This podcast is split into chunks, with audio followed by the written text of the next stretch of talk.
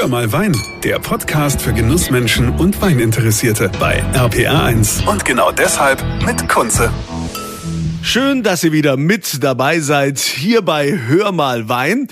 Heute gehen wir nach Rheinhessen nach Rheinhessen an den Ort Gau-Algesheim.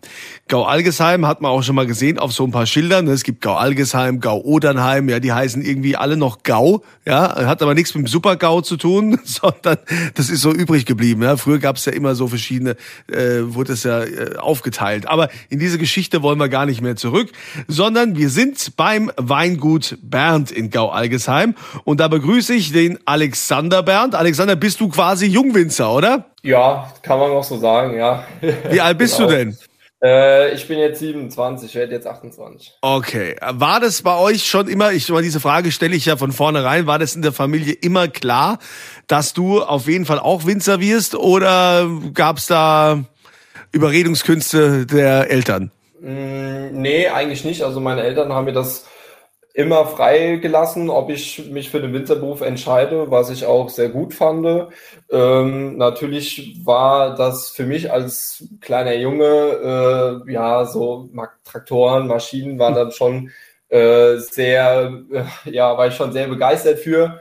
Und das war für mich ehrlich gesagt auch persönlich immer klar gewesen, dass ich später mal Winzer werden will. Dann hat man natürlich dann irgendwann auch mal sich auch mal für andere Sachen interessiert, aber ich bin eigentlich nie davon abgekommen und bin auch froh, dass ich den Weg gegangen bin und ja, heute jetzt da stehe, wo ich bin.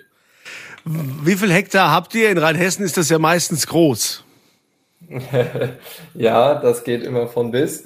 ähm, wir haben, wir bewirtschaften 20 Hektar Weinberge und bewirtschaften nebenher noch eine Rebenveredelung die ähm, ja äh, als zweites Standbein für uns gilt.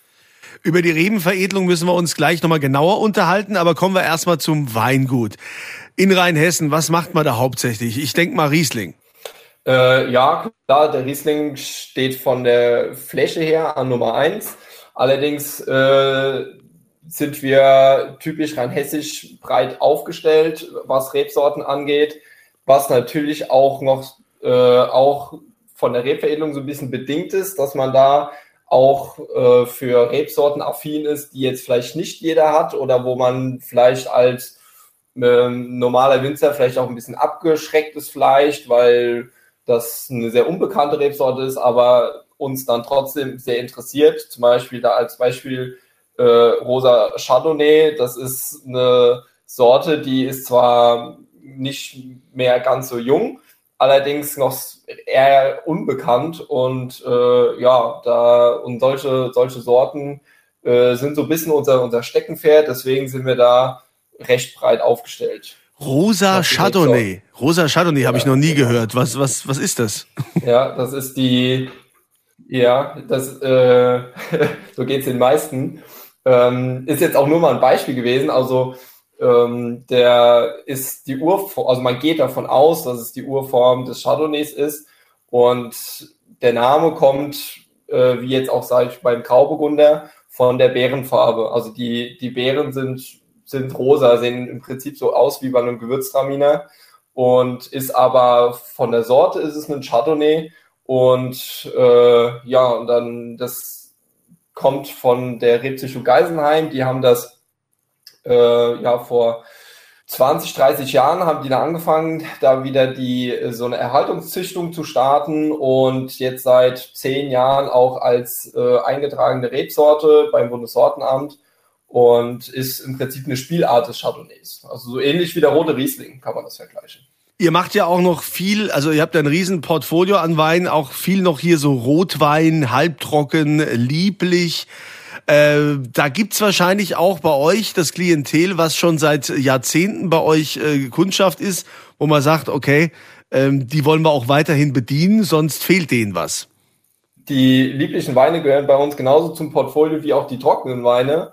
Ähm, wir, wir sind, was unsere Kundenstruktur auf, äh, angeht, sind wir eher äh, Privatkunden und äh, deswegen gehört das schon seit äh, schon seit Jahren auch fest zu unserem Repertoire und äh, gerade auch so die, die lieblichen äh, Weißweine, aber natürlich auch die lieblichen Rotweine. Ich weiß, das ist in der Weinbranche immer ein bisschen, äh, ja, wird bisschen differenziert gesehen, aber die Kunden möchten es und trinken es sehr gerne und äh, warum soll ich mich dann dagegen wehren? Ja, ich finde auch, ich meine, wenn die Nachfrage da ist, äh, ist doch schön, wenn man die auch bedienen kann. Wäre ja schlimmer, wenn man sagen muss, ja, haben wir nicht, gibt's bei uns nicht. Ja. ja, genau. Also ich bin da tendenziell auch, also meine Philosophie ist ähm, da eigentlich äh, sehr pragmatisch und ähm, bin auch nicht jetzt nur auf eine Rebsorte oder auf eine Weinstilistik fixiert. Ich äh, trinke, bin da einmal sehr aufgeschlossen und versuche da auch immer ähm, dann auch meinen Horizont zu erweitern, auch mit anderen Weinen oder Weinstilen. Und äh, deswegen bin ich da der Letzte, der dann irgendwie dann da urteilt über irgendwelche Weine oder äh, Varianten. Und ja, deswegen, also ich sehe da absolut kein Problem darin. Also vom Weingut her seid ihr schon mal sehr gut aufgestellt und das in alle Richtungen, auch sehr breit. Kommen wir jetzt zu eurem Rebenhof, was ich ja sehr spannend finde. Ihr habt eine sogenannte Rebschule. Für alle, die mhm. noch nie was von der Rebschule gehört haben, vielleicht kannst du mal erklären, was das eigentlich ist. Genau. Also im Endeffekt, ähm, das wurde ja auch hier in deinem Podcast ja auch schon äh, häufiger thematisiert, ist das Grundproblem, dass man die Reben pfropfen muss. Ähm, wegen der Reblaus, die in den äh, ja, im 19. und 20. Jahrhundert sich in Europa verbreitet hat. Und dann ist man auf die Idee gekommen, das waren ein paar sehr schlaue Köpfe, dass die Amerikaner-Rebe, also die Uramerikaner-Rebe, wo die Reblaus, Reblaus auch wahrscheinlich ursprünglich herkommt, äh, resistent gegen diese ist. Also die Reblaus lebt im Boden und äh, saugt an den Wurzeln mhm. und führt dann dazu, dass dann irgendwann die, äh, die Pflanze abstirbt. Und diese Amerikanerrebe ist äh, resistent oder tolerant zumindest mal gegen diese Reblaus oder gegen diese, gegen die Angriffe, nenne ich es jetzt mal, und dann hat man sich diesen Vorteil zunutze gemacht und diese Amerikanerrebe mit unseren deutschen oder mit unseren europäischen ähm, Sorten kombiniert. Und das hat man mittels dieses Pfropfverfahrens gemacht, damit man diese, unsere europäischen Rebsorten immer noch beibehält. Also das heißt, die Wurzel bildet die Amerikanerrebe und die, ähm, und die, äh, und die, den Wein bildet quasi oder die, die, die Pflanze obendrauf äh, bildet die Europäerrebe und die Sorte, die man dann haben will. Riesling, so, Spätburgunder. Ja, und dieses Pfropfen funktioniert wie? Das Pfropfen funktioniert ähm, mittels eines Omega-Schnitts. Also da gibt es auch verschiedene Verfahren, aber der Omega-Schnitt ist der, der sich jetzt in Deutschland äh, durchgesetzt hat. Das sieht so ein bisschen aus wie so ein, wie so ein Puzzlestück. Also man stanzt aus der Unterlage der Amerikanerrebe, stanzt man quasi das Negative aus und das Positive äh, wird dann aus, der, aus dem Edelreis, das, was dann die Sorte später gibt, ausgestanzt und wird dann ineinander geschoben. Und das sieht dann wirklich am Ende aus wie so ein Puzzlestück, wie so ein Omega, ähm, woher das dann auch den Namen hat. Und diese zwei Teile wachsen dann zusammen oder äh, genau, sollen dann zusammenwachsen. Und genau, also das, das, das ist das, was wir im Endeffekt tun. Also das ist ja auf jeden Fall mega spannend, weil es gibt ja auch immer wieder ähm, die Winzer, die sagen, wir haben hier wurzelechte Reben. Wurzelecht mhm. heißt ja, dass das doch eigentlich noch die ursprünglichen Reben sein müssen von was weiß ich 1920 oder was was auch immer. Äh, genau. Dann ja. Und wenn die Wurzel echt sind, dann sind die ja vor der Reblaus äh, nicht äh, sicher. Genau, das ist das äh, Risiko, was man dann eingeht, wenn man äh, wurzelechte äh, Weinberge bewirtschaftet. Ähm, solange es ja funktioniert, ist das ja auch in Ordnung. Äh, natürlich äh, sehe ich das als Rebveredler auch ein bisschen kritischer, weil natürlich solche Weinberge auch immer ein Herd für die Reblau sein kann. Also überall da, wo sie sich vermehren kann, wo sie, wo sie äh, äh, ja, sich gut ernähren kann, ist ein potenzieller Herd, ein Ausbreitungsherd für die Region. Mhm. Und deswegen gab es auch äh, lange Zeit, Jahr, jahrzehntelang ein komplettes Verbot von der Pflanzung von, Wurzelrecht, von wurzelechten äh, Reben. Das heißt, wenn ich jetzt eine ganz alte Anlage habe, die noch auf Wurzelecht gepflanzt ist, dann ist das in Ordnung, dann muss ich die nicht roden. Aber wenn ich die jetzt äh, neu anlegen will, dann äh, müssen es gepfropfte Reben sein, weil das gesetzlich vorgeschrieben ist. Und ihr jetzt mit eurer Rebschule, das ist quasi sowas, wie wir das auch kennen, wie eine Baumschule. Man kann sich da dann quasi genau, ja. die verschiedenen Reben raussuchen, wenn man sagt, ah ja, ich äh, würde jetzt gern Weißburgunder pflanze oder Chardonnay oder Riesling. Mhm. Ähm, da, da müsst ihr ja extrem viel verschiedene Sorten vorhalten, oder? Ja, auf jeden Fall. Also das ist äh, so äh, mit die, die Hauptarbeit, die man dann hat, dass man im Prinzip sein ganzes Repertoire und äh, Portfolio aufrechterhält. Also wir haben ungefähr jedes Jahr zwischen 120 und 150 Kombinationen, die wir veredeln.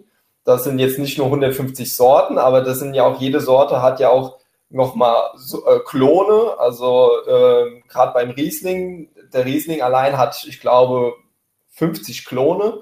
Und ähm, da kann man ja auch dann nochmal auswählen zwischen, zwischen diesen Klonen und dann auch die Unterlage. Ist ja, da gibt es auch ganz verschiedene Unterlagen, die sich auf verschiedenen Standorten, Böden besser zurechtkommen, die verschiedene Eigenschaften haben. Und da hat dann der Winzer oder auch wir dann äh, den Spielraum, um zu sagen, äh, wir suchen jetzt die perfekte Sorte für den Standraum äh, oder für den, für den Standort mit der passenden Unterlage.